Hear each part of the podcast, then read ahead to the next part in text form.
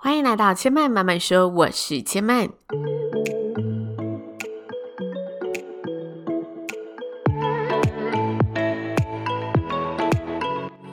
目前频道在 Apple Podcast、Spotify、KKBox 以及 Google Podcast 都听得到。喜欢的朋友，欢迎帮千嫚订阅并留言评论，让更多人可以认识千嫚慢慢说喽。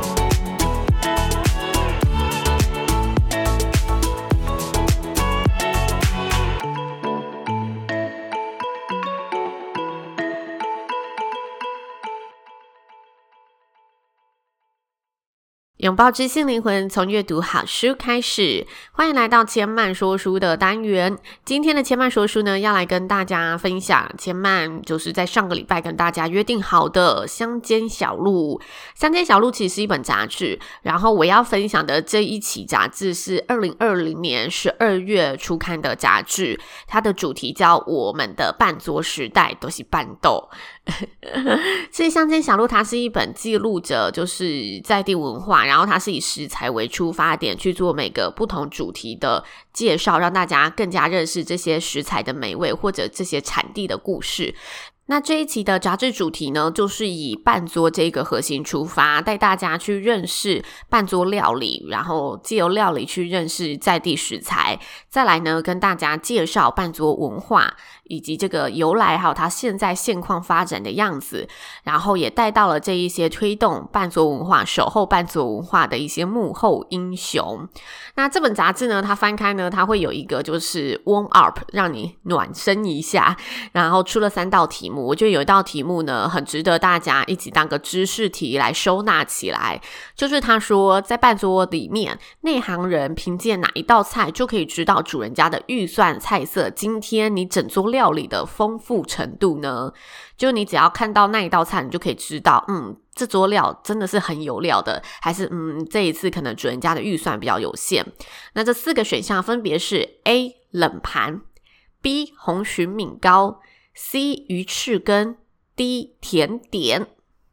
好的，大家想一下哦，有可能是什么？然后我们倒数三秒之后来跟大家公布答案。我觉得这就当一个尝试题，大家如果有机会啊去吃半桌，还是说呃，其实饭店的意思也相同。饭店它如果你有吃到这一道菜，然后可以去观察这一道菜，也等同于呢有某部分说明了饭店的这一桌它的桌价大概落在。高中还是基本价？好喽，大家想好答案了吗？答案就是冷盘。这个答案是不是有点出乎大家的预料呢？我相信应该很多人会选就是红蟳米糕或者鱼翅羹，因为这两道就是听起来就是非常呃澎湃的这个主食材，然后是比较珍贵的主食材。但其实呢，我们从冷盘就可以呢判断今天主人家他的预算以及整桌料理的丰富程度可能会做落在哪里。怎么说呢？如果我们去吃喜酒的时候看到的是四小福，它是四道冷盘。那它可能就是嗯比较基础的价位，但如果它到可能五小福还是七喜拼盘，有到七样不同的食材组装起来，那你就知道嗯越多食材它相对的成本越高嘛，所以代表这一桌桌价可能就是越高的桌价。所以呢，内行人其实从第一道冷盘就可以稍微嗅得到今天整桌菜的丰富程度会精彩到哪个程度。那这是 warm up 暖身题，接下来在这本杂志中，前面最想要跟大家分享的两点呐、啊，第一个就是文化面的，第二个就是我想跟大家介绍一个现在台湾里面在。半桌，嗯，产业里面算是非常非常年轻化，然后会打破大家对于半桌印象的，致力于这个产业发展的一对年轻人。好，这个我留到后面跟大家分享。第一部分我想要跟大家分享的是文化，大家可以想一下，就是你自己，嗯，第一次就有记忆以来，你参加半桌是什么时期的事？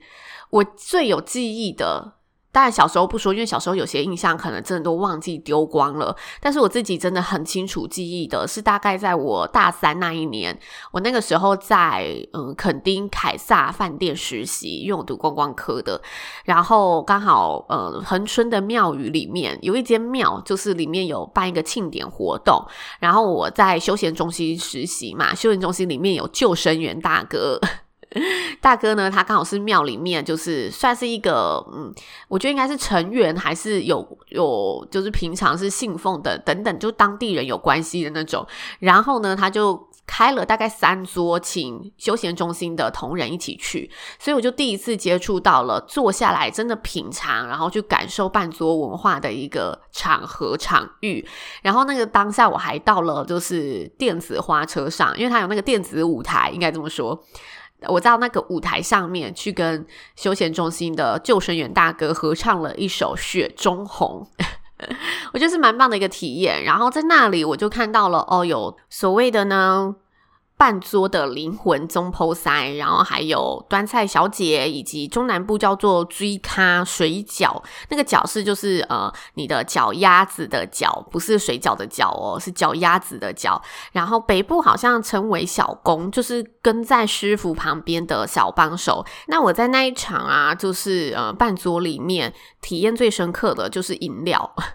因为它饮料有一个大冰桶装着，就很大的那种冰桶，然后你要什么饮料呢？你就手伸下去，然后开始捞，捞到梅亚德，还是捞到开喜乌龙茶，还是捞到梅子绿茶，柳橙汁，你就在那边直接挑选，不像冰箱那样，你手还要伸进去那个冰桶里面。然后如果呢，当然是喝啤酒的，需要冰块，你就可以拿着塑胶袋去那个大冰桶里面装冰块。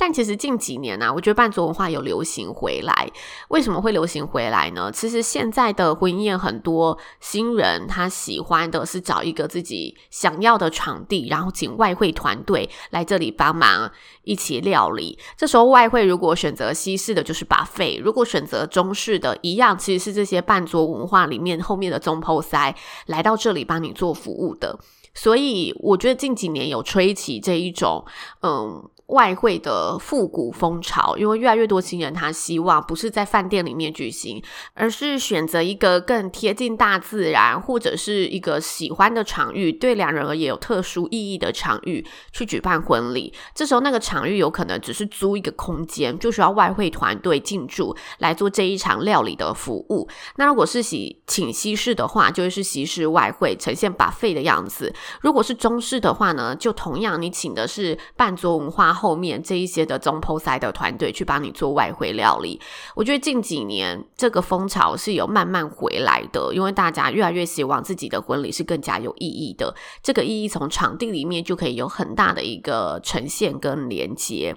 那其实以前呢、我看这本书才知道，就是在办桌文化里面有一句俗语叫做“十日前八日后”。我不会讲台语，但我想他应该讲台语，讲起来会更到位。那他说这个意思就是呢，其实农业时代在办桌的十天前是需要全村总动员的，互相帮忙来完成这一场盛宴。不像现在，我们可能请一个团队进来，就有人帮你摆桌子椅子，帮你搭雨棚，帮你牵线，还是帮你把所有的餐具带来。就是在以前农业时期呢，大家都是左邻右舍互相帮忙，然后这些桌椅碗盘也都是互相借的，所以那个时候桌。不会是像现在都是统一的大红圆桌，而是以前那可能名家里面有的八仙桌啊，还是那种一桌可以坐呃更多人数的桌子，大家互相把它从自己的家里搬出来，然后聚集到我们要办宴客的地方。然后再一起去做料理的一个分担呐、啊，做后续的准备。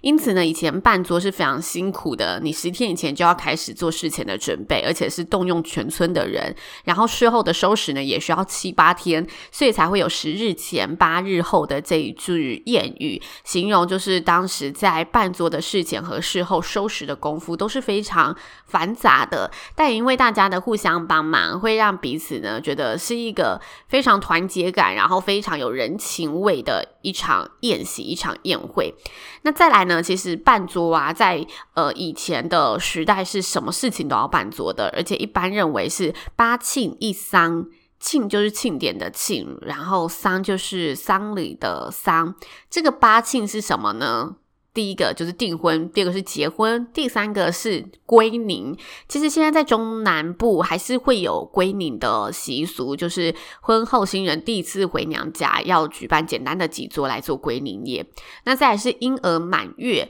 以及入厝开市祝寿，还有续弦。然后在一丧的部分就是指丧礼。如果大家前几年有看那个花甲男孩，就会看到里面有丧礼的宴客，然后。也有呃，那叫什么庆典婚礼的宴客，因为他某一集就是自己的一个兄弟姐妹结婚了嘛，然后有一集是阿妈去世了，比较结尾的，他们都在自己家里的三合院宴客，然后婚礼的那一场比较多人，就直接摆到三合院对面的稻田农田里面，那真的就是非常在地位的一个呈现，非常勾扎喜尊的一个呈现。所以，半桌文化在台湾的民俗文化由来里面，它承载的意义真的有联络感情，然后有生命礼俗、祭祀文化等深厚的意义在里面。它不是真的，呃，我很开心想要跟你分享而已。它其实不管是好的坏的，都有着大家一起总动员，然后一起聚在一起享受这个难得时光的人情味在里头。好，这是这本书，它有稍微介绍一下，就是文化的含义，然后我也很想跟大家分享的部分。然后接下来第二个部分呢，我想要让大家来认识一个在高雄内门的一个办桌团队，他们叫做祥龙研习。他已经是第三代了，但是他非常非常的年轻化经营，而且每个细节都不放过。他把每个半桌呢当成一个艺术作品在呈现，这么讲真的不夸张，因为他改掉了很多陋习的东西，然后真的把他的境界提升到一个你现代人去看会觉得它是一个艺术的呈现。反而带有点文青风格的感觉在里面。好，那为什么会想介绍这个呢？因为我看完这本杂志啊，我就去问了我南部认识的同业，问他们说有没有遇过这个团队。他们说哇，他连那个餐具都是用瓷具来呈现，然后他的甜点真的会跟随着四季去做不同的手工甜点，不是像以前你吃板豆，就是有时候送你什么果冻，还是有时候送呃一盒奶油蛋糕，就你看起来都是很现成的东西。但是这个龙门宴席，它它不只是从你看得到的，还是说它提供的服务，或者是你吃进去的，都是提供非常年轻化的思维在里面。那为什么他们可以有这么年轻的思维在里面呢？因为目前呢，龙门宴席已经传承到第三代了，然后接手的第三代呢是一对夫妻档，他们原本都是在台北从事时尚精品业的。后来呢，这个女孩子就是这个老婆，她接到了家里的一通电话，然后电话就是爸爸告诉她说，呃，有一个客人说不办桌了，因为儿女坚持如果不去饭店，他就不办婚礼。所以其实爸爸的客人是非常希望可以把这一场宴会交给爸爸操刀，但因为儿女这样的威胁呢，他只好把爸爸这里的呃生意给退掉，这样子。那女儿听到就觉得非常的心疼，然后二来是她觉得惊觉小时候家里非常风光的这个半桌事业，现在其实随着世代的改变变迁，正在被抛下，而且里面是有非常多记忆和非常美好的文化的，所以呢，她就跟她的老公一起回到了高雄内门去承接，从头学习，然后维持这一个文化记忆，同时新旧融合的变出新玩意儿，变出符合这个世代发展的模样。那这本杂志就有介绍他在中间他们一起打拼的一个过程。其中我觉得最值得让我觉得最厉害的精神，第一个就是他们呢已经彻底的改善掉大家对于伴奏文化那一种。不干净的一个印象感，因为早期半桌文化的后场就真的是所有东西锅碗瓢盆都丢地上，然后可能这一条抹布呢从头擦到尾都没有洗过，你去后场看就是汤汤水水，然后又非常的杂乱，所以会让人觉得这个卫生不太靠谱。那这个夫妻档呢，他们就是改掉许多这一种以前的习惯，但是要改这习惯并不简单，并不容易，因为你雇佣的这一些呃。不管是端菜小姐还是所谓的小工追他都好，他们都是习惯这么去操作、这么去从业的人员。你要把这一些阿姨们还是叔叔们的这个习惯改掉，你等于要一直重复的做所谓的员工教育。所以呢，他就真的是耐心的跟这些呃上一辈的工作人员沟通，然后告诉他们说可以怎么做。慢慢的去改变他们的习惯，像是告诉他们不要再用那一些很油腻的抹布去擦你洗好的碗盘，你应该去拿厨房纸巾擦这些洗好的碗盘，或者是诶，不要把这些餐具丢在地上，把它改成放在桌子上，或者多几个架子把它叠起来。餐具绝对不能落地，等等的，他真的是慢慢的去改掉大家积习难改的这一些作业习惯。我觉得这些细节是非常需要精神上的坚持才可以落实下来的。再来呢，他把大家很容易削价竞争、选购比较便宜的免洗餐具全部都换掉，改成呢陶瓷餐具来做呈现。这个陶瓷餐具呢，其实是非常容易撞到就缺角的，而且一缺角你只只能报废，但是呢，他就是不计这个本钱，想要呈现给客人好的品质，同时呢，对环境来说也是一个相对环保的选择。除此之外呢，他们真的是抱持着要深耕传承，并且好好的吸引年轻人一起来加入这个产业。所以呢，他在呃员工的福利上也帮他们买了制服保险，然后提升了薪资的水准，就是打造呢这一些传统工。做大家觉得很辛苦，薪水又少的劳力活、体力活。然后我觉得它里面有一段话，我觉得很屌。他说他们对员工的照顾啊，在当地地区不是秘密，甚至呢有这一些服务人员只愿意来帮他们工作，因此呢就遭到了同业的抱怨。同业说你工钱喊到那样，叫我们怎么做生意？但是呢这一对夫妻档反而认为。这样对于他们是成功的，因为他发得出来，你发不出来，就代表他们像一枚子弹，把原本封闭的半桌市场了激起了火花，然后可以带动所有的同业去思考转型之道，而不是一昧的去压低、压榨这一些员工，或者是压低这一些要呈现给客人的品质。我们虽然提高了这一些成本，但是我们带给客人的品质也是更好的，这样才有可能让这个文化继续延续下去，然后。后让客人买单，这个精神和理念真的非常值得大家敬佩。所以千曼也想将这个资讯分享给大家。他们叫做降龙筵席，飞翔的翔，然后斗斗龙的龙，筵席就是竹字头，然后再一个延长的延，然后宴席的席。其实大家也许没有需要，就是请外汇团队的需求，但如果我们嗯，在社群上多一份追踪，然后身边的朋友如果有需要的话，给他一个选择和参考。虽然他们生意很好，应该是不需要，但是呢，我们要让一个文化呢继续传承下去，一定要让它火起来嘛。所以，我们每一个支持都是可以让它更加被看见，更加去活化他们的。这是我为什么想要跟大家推荐这一个资讯的关系。如果你有去追踪他的任何社群啊，还是去阅读他的任何报道，你会看见有别于以往我们。对半桌既定印象的一个样貌呈现，大家有机会呢可以去看看，认识呢正在为台湾在地传统文化守候的年轻人，然后支持一下他们。以上就是千曼今天的分享喽，千曼慢慢说，今天就说到这里了，也邀请大家下次再来听我说喽。